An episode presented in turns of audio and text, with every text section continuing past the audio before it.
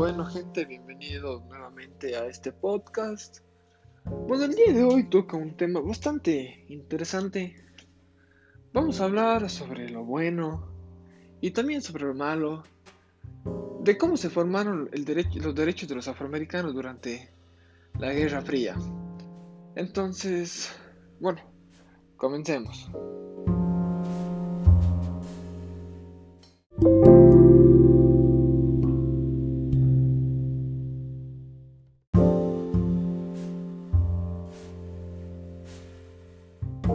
Bueno, creo que sería prudente empezar por lo negativo. Y empezamos diciendo, bueno, en los años 60 fue el auge, o al menos así lo veo, fue el auge del racismo después de la época de la esclavización de los negros.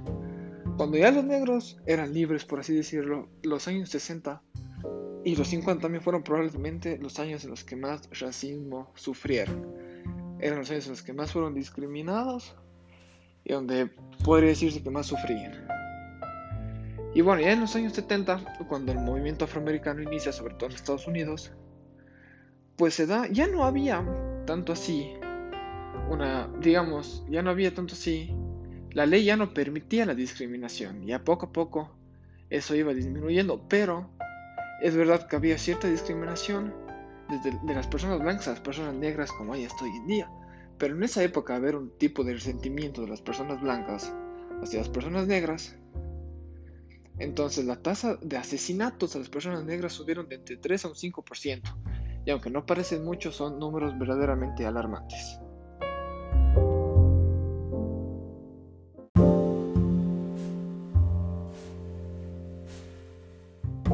Bueno, y para finalizar este podcast tenemos que hablar sobre lo positivo. Creo que lo más destacable es probablemente el discurso de, de Martin Luther King, el famoso discurso en el 63. Ese discurso fue un impulso total hacia la gente afroamericana para poder salir a las calles a, a decir que ellos también tienen derechos y todo eso. Y a partir de esos momentos, ya en los años 70, 80, ya poco a poco se fueron agregando los derechos de las personas de color. Y eso fue muy bueno para ellos, ya que hubo una época en la que no eran casi consideradas personas. Y hoy en día son consideradas de igual a igual con, nosotros, ya que somos todos personas y todos nos merecemos el mismo trato, sin importar el color de piel ni la raza.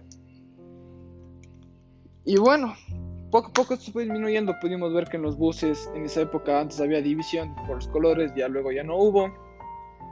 Y ya la gente dejó de, de decir a las personas negras personas negras, ya todo, solo eran personas. Y bueno, muchas gracias por estar en este podcast y ojalá les haya gustado.